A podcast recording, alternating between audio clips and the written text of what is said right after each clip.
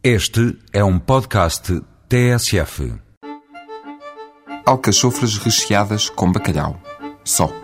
Dito assim, desta maneira, pode até nem fazer crescer água na boca, pelo menos a esta hora da manhã. Mas se ouvisse a Dona Gina falar do seu prato, inventado este ano para a festa da gastronomia do Seixal, já mudava de opinião. O lombo de bacalhau tem rinho, é lascado em pequenas farripas, vai ao forno sem espinha e sem pele, numa cama de cebolada. Serve-se temperado com azeite. Entre o forno e a mesa há outros ingredientes, mas a Dona Gina não os revela. O segredo é a alma da cozinheira, diz ela.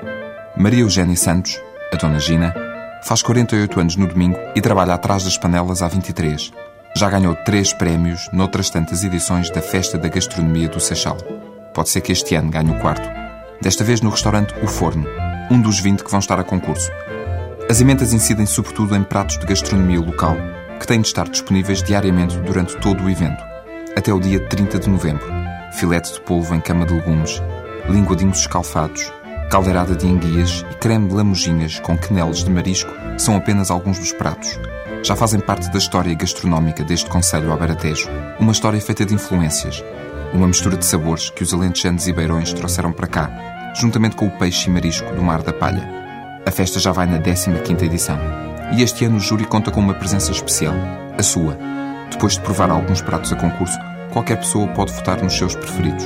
Basta ir ao site da Câmara Municipal do Seixal. A emenda mais votada ganha o prémio do público. Participe.